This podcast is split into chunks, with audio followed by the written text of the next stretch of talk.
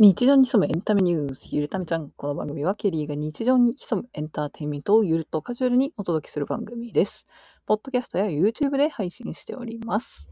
今回のトピックは YouTube で参考にしているポッドキャスターということでご紹介していきたいと思います。この番組もですね、YouTube で配信しているんですが、まあ、この形式になるまでに参考にしたポッドキャストなどをご紹介していきたいと思います。まず一つ目。これは結構大きいところだったかなと思うんですけど、東村明子と虹組キララの身も蓋もないと、チャンネル名は東村プロダクションですかね。で参考にしたポイント、まずね、YouTube にポッドキャストアップロードしてるんだっていうところと、単純にこの YouTube で多分東村明子さんのね、お名前で検索してたら、このアカウントにたどり着いて、あ、ポッドキャスト昔やりたかったな。今調べたら、なんかできる方法、あ今ならわかるかな？みたいな感じでね、調べたんですよ。そしたら、アンカーっていうね、アプリができていたんで、あ、これ簡単にできるじゃんと思ってやり始めて、えーいずれね、この、身も蓋もないとみたいに YouTube にアップしたいなっていうふうに思っていたので、結構ね、重要なポジションの東村プロダクションアカウントとなっております。ちなみに東村明子先生は、クラゲ姫とか、東京、パフュームの曲しか出てこない。なんか東京身も蓋もないってなっちゃうね。東京、タラレバ娘。長かった出てくるのか。東京タラレバ娘とかのね、えー漫画を描いてる漫画家さんです。そして次に、えーめちゃくちゃ参考にさせてもらっているのが、マイカップオブティーチャンネルのポトフさんです。えー参考のポイントは、えまあ、YouTube への、うん、画期的なアップロード方法を、えーポトフさんの YouTube を見て、えー非常に参考にさせていただきました。なんかちょこちょこ見ていて、これどうやってやるんだろうと思ってたら、一定の規則性を見つけて、そこからちょっと調べたら、おこれはできそうだぞっていうか、なんかそのやり方もね、多分 YouTube で載ってたと思うんで、ぜひね、探してみていただけたらいいんじゃないかなと思います。そして、足利チャンネル、足利浩二さんのチャンネルです。えー足利さんはですね、多分 Twitter 経由で何かポッドキャストを知ったような気がするんですけど、で、まあ、ポトフさんと同じようにね、YouTube を参考にしようと思って、えーあ今の形に至る前に、足利さんはどうやってこの YouTube に毎回アップしてるのかなと思って結構いろいろ見た気がします。でね、えーすごくね、作り込まれていってて、あの、結局やり方が分からず、ポトフさんのやり方でやるに至ったみたいな感じですね。そして、えー佐々木亮の宇宙話、佐々木亮さんのチャンネルということで、えーこちらはですね、参考のポイントとして、投稿数と再生回数をチェックしました。なので、そんなに何度も見るってことはないんですけど、なんか YouTube チャンネルはあるけど、更新止まってるな、みたいな。それと、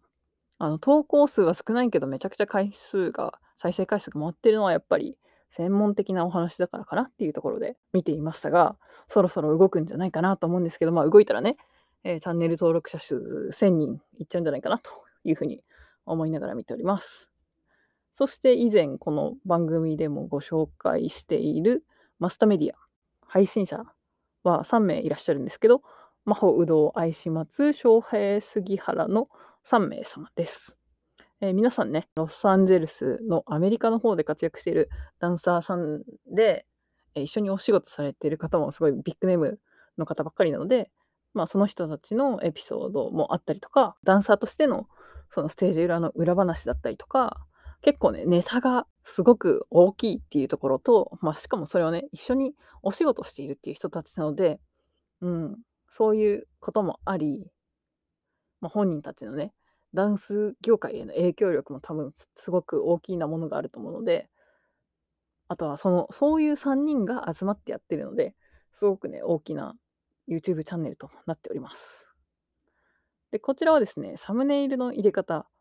うん、いわゆるあのビデオポッドキャストってやつを YouTube でやられてて、それのフルバージョンをポッドキャストの音声だけで配信してるっていう感じなので、結構ね、どちらかというと、まあ、YouTube の方も、メインでやられてるのかなっていう印象はあるんですよね。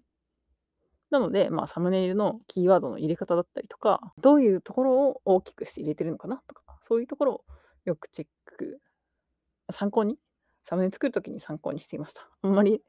うまく反映できてないかもしれないですけど、まあ、そういう感じで、えー、見てました。ざっくりご紹介してみたんですが、最後にご紹介するのは、番外編でポッドキャスターではないんですけど、以前ね、このポッドキャストでもご紹介した夏江ココさんのポッドキャストです。実はね、今最新の YouTube チャンネルの方はもう1万人超えているんですけど、なんたって、ね、Twitch じゃないや、T がいっぱいあるな。TikTok の方がもうフォロワーがね、85万人突破したっていうことで、確か50万人ぐらいの時に YouTube チャンネル開設しましたとかっていうことだったのかなと思うんですけど、まあそこからね、えー、メインアカウントは1万人とかを超えてたんですけど、まだね、その TikTok から流入、なんだろう、TikTok からの、えー、YouTube っていう流れではなく、Twitch っていうね、プラットフォームから YouTube に流していた時のチャンネルがあるんですけど、いまだにプロフィールに入ってるんじゃないかなと思うんですけど、そっちの方はね、なんとまだ800ちょっと、900いってないぐらいなんですよね。で、私が4月に発見した段階で800とかだったんですよ。で、その段階で4ヶ月ぐらい経ってたんで、この夏井ココというね、名前で TikTok を始めたのが4ヶ月経ってたんで、その前はもうちょっと少なかったのかもしれないんですけど、まあ、800人ぐらいと。で、それより前にね、作っていたであろうチャンネルがね、えー、今2022年5月28日時点で391人。おそらく、